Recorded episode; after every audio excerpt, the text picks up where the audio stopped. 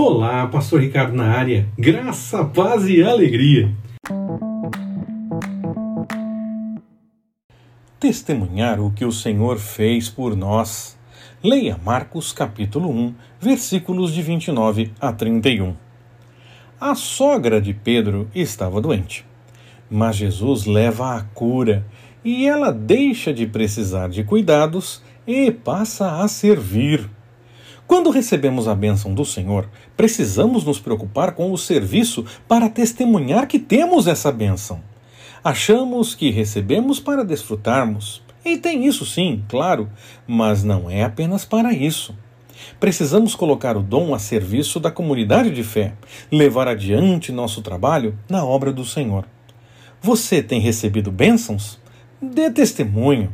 Aproveite os comentários para isso também. Viva com essa bênção. Aproveite o que o Senhor te deu, mas não descuide do trabalho na obra do Senhor e do serviço em relação aos demais.